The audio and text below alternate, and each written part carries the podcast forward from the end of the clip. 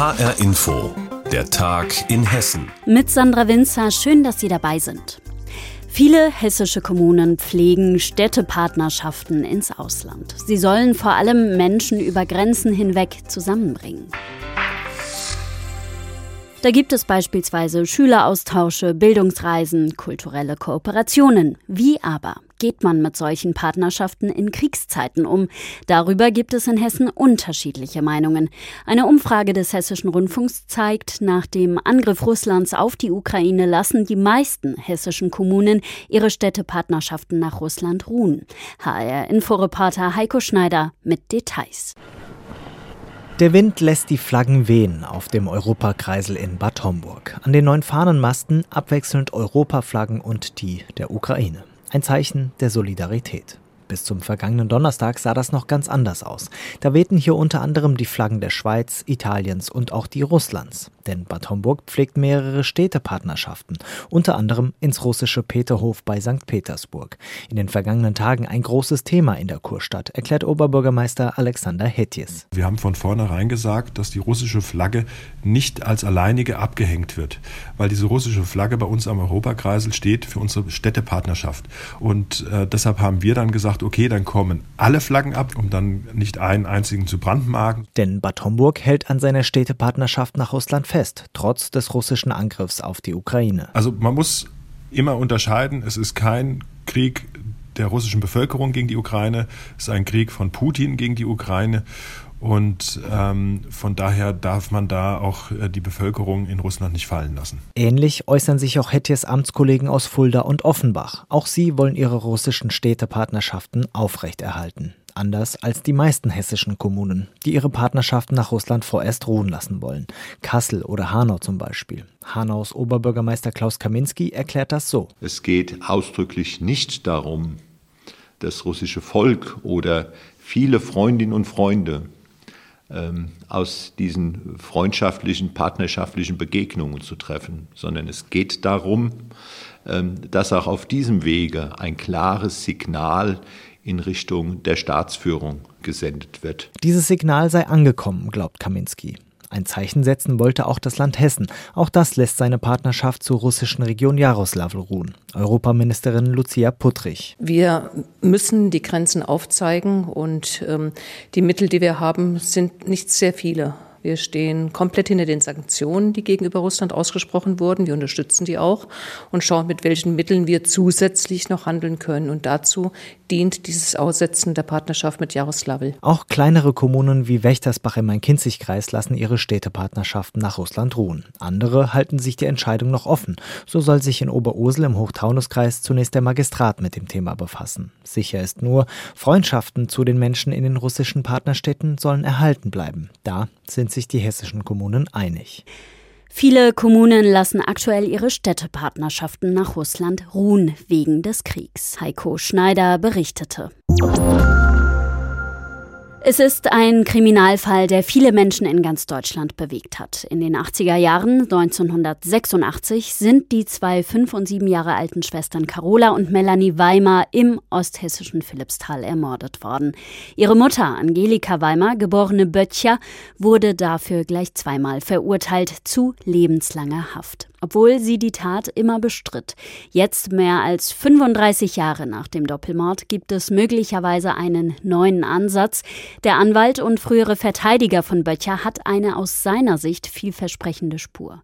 Unser Reporter Klaus Pradella weiß mehr darüber und wir haben ihn am Nachmittag gefragt, was das denn für eine Spur ist.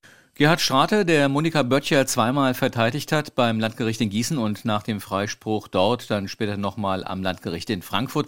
Er hat die Bettwäsche und Unterwäsche der beiden erstickten Mädchen auf DNA-Spuren untersuchen lassen. Das sei nicht ganz einfach gewesen, an diese Asservate heranzukommen, hat er mir gesagt. Dann ist es ihm aber doch gelungen und das Labor hat dann tatsächlich eine unbekannte männliche DNA-Spur entdeckt. Die Kriminaltechnik hat ja in den letzten Jahrzehnten immense Fortschritte gemacht und Deswegen gibt es da eben jetzt diese Spur, die damals bei den bisherigen Prozessen noch nicht zur Verfügung gestanden hatte. Und was mit der Spur jetzt passiert, auch das hat Klaus Pradella uns gesagt. Ja, diese Spur will Strate vergleichen und zwar ganz konkret mit der DNA des früheren Schwagers von Monika Böttcher. Der lebte damals vor 35 Jahren mit Böttchers älterer Schwester im gleichen Haus. Die ganze Familie wohnte dort, es waren offene Türen, jeder konnte in die andere Wohnung. Und dieser Ex-Schwager, ein Amerikaner, war zwischenzeitlich auch einmal in Verdacht. Er wurde von der Staatsanwaltschaft als Beschuldigter vernommen. Das wurde dann aber schnell wieder verworfen. Und dann galten eigentlich nur noch die Eltern, also Monika Böttcher und ihr inzwischen verstorbener Ex-Mann Reinhard Weimar als Tatverdächtige. Dieser Ex-Schwager, der ist dann später in die USA zurückgekehrt und das Pikante, er wurde dort dann zu 16 Jahren Haft verurteilt wegen sexuellen Missbrauchs von Kindern. Rechtsanwalt Strate will daher nun versuchen, über das FBI an die DNA des Mannes heranzukommen, um sie mit der Spur auf der Bettwäsche zu vergleichen. Denn Strate fragt sich, sind möglicherweise auch Carola und Melanie von diesem Mann missbraucht und dann sogar erstickt worden? Und Klaus reicht eine solche Spur denn, um das Verfahren noch einmal neu aufzurollen? Ja, das ist die große Frage. Ein DNA-Nachweis hätte natürlich eine neue Qualität und die wäre auch notwendig, um überhaupt ein Wiederaufnahmeverfahren anzustrengen. Es müssen ja neue Tatsachen vorgelegt werden. Im Fall Weimar hat es aber schon einmal ein Wiederaufnahmeverfahren gegeben. Das ist schon recht selten. Da setzt die Justiz sehr hohe Hürden. Und dann noch ein zweites Wiederaufnahmeverfahren, das ist noch viel seltener. Es käme natürlich darauf an, was ist das für eine Spur konkret? Könnte die auch quasi im Vorbeigehen angetragen worden sein? Sein. Es war ja vor 35 Jahren in Philippsthal ein offenes Haus. Ja, und dann müssten möglicherweise noch weitere Indizien hinzukommen. Der Amerikaner soll bei einem seiner Opfer in den Staaten längere Zeit ein Kissen auf dessen Gesicht gedrückt haben. Die Weimar Kinder, die wurden ja genauso erstickt. Aber bisher sind das alles nur Spekulationen. Das Wichtigste ist zunächst mal ein DNA-Vergleich und darum bemüht sich Rechtsanwalt Strate eben zurzeit sagt Klaus Pradella über die aktuellen Ereignisse im Fall Böttcher, bei dem eine Frau ihre beiden Töchter vor 35 Jahren ermordet hat und verurteilt wurde. Vielen Dank. Sie waren im Sinkflug, die Corona-Inzidenzzahlen. Und politisch wurde auch gelockert. Doch jetzt sieht das Ganze zahlenmäßig wieder ein wenig anders aus. Der Trend geht wieder nach oben. Mein Kollege Oliver Glab hat darüber mit Reporter Tobias Lübben gesprochen und wollte von ihm unter anderem wissen, woran das denn liegt. Haben wir zu früh gelockert? Ja, so hat sich ja der Frankfurter Virologe Martin Stürmer hier bei uns im Hessischen Rundfunk geäußert. Aber zumindest am letzten Lockerungsschritt kann es eigentlich nicht liegen. Das war am vergangenen Freitag und da begann die Inzidenz ja schon zu steigen. Und so schnell merkt man die Auswirkungen dann doch nicht. Nein, also da spricht viel dafür, dass es vor allem an einer neuen Untervariante des Virus liegt, die heißt BA2, also es ist der Typ Omikron, aber eben eine neue Untervariante. Und die ist nach neuesten Erkenntnissen noch etwas ansteckender und hat sich wohl auch schon sehr verbreitet. Möglicherweise ist sie auch hier bei uns in Hessen schon die vorherrschende Variante. Nun haben wir ja schon vor einiger Zeit gelernt und die politisch Verantwortlichen haben es sich auch zur Regel gemacht, nicht einzig und allein auf die Inzidenz zu schauen, sondern auch und vor allem darauf, wie sehr das Gesundheitswesen belastet ist. Wie sieht also zurzeit die Lage in den hessischen Krankenhäusern aus? Ja, es sind immer noch viele Corona-Patienten in den Krankenhäusern, viel zu viele. Natürlich auch die Zahl auf den Normalstationen, die ist zuletzt wieder ein klein wenig gestiegen. Aber die wichtigste Zahl, die ist nicht im roten Bereich, allenfalls blassgelb. Das ist die Zahl der Intensivpatienten.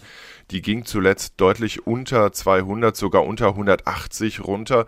Also ein gutes Stück von der Alarmschwelle entfernt. Und damit müssten die Krankenhäuser eigentlich umgehen können, sind auch schon mit viel höheren Zahlen umgegangen.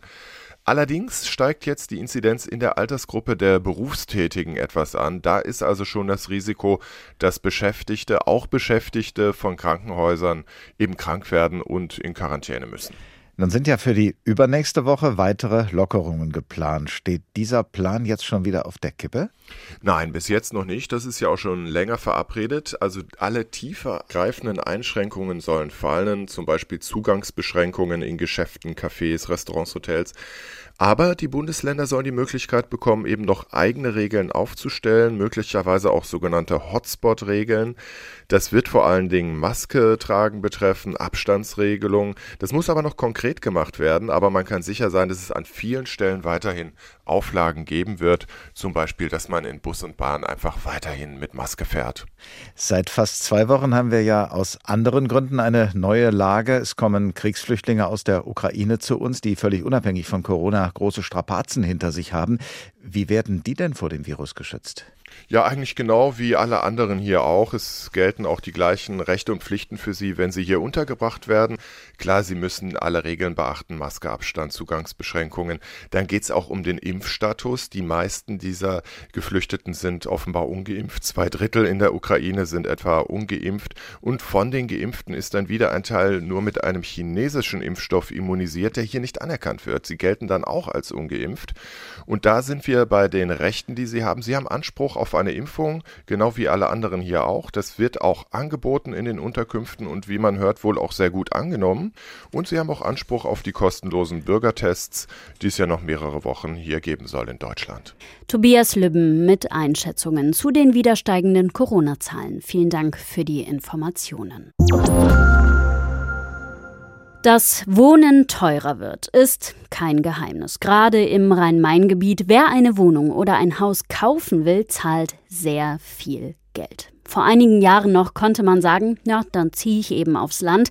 Doch auch hier hat sich der Wind schon zum Teil gedreht, berichtet Anne-Kathrin Hochstrat am Beispiel Wetzlar. Familie Anders wohnt aktuell sehr beengt. Die Sachen der beiden kleinen Kinder sind über mehrere Zimmer verteilt. Im Wohnzimmer hat der Dreijährige seine Spielecke mit Baggern, Eisenbahn und Büchern. Im Flur steht der Wickeltisch für die fast sieben Monate alte Schwester. Dass das hier keine Dauerlösung ist, wird schnell klar. Die Familie will aber nicht nur mehr Platz, sie möchte gerne etwas Eigenes, erklärt der 35-jährige Florian Anders. Idealerweise ein alleinstehendes Einfamilienhaus mit ein bisschen Grünfläche. Klingt simpel, ist aber äh, schwierig. Seit zwei Jahren sucht er für seine Familie nach einem Eigenheim in der Nähe der bisherigen Wohnung und in der Nähe der Großeltern im Wetzlarer Ortsteil Münchholzhausen. Bisher ohne jeden Erfolg. Wenn überhaupt mal was angeboten wird, passt es nicht. Zu groß, stark renovierungsbedürftig und vor allem immer teurer. Die Preise steigen immer weiter. Limit ist man inzwischen schon bei 500.000 bis 600.000 Euro auf jeden Fall angelangt wo meine Eltern auch die, die Hände beim Kopf zusammenschlagen würden.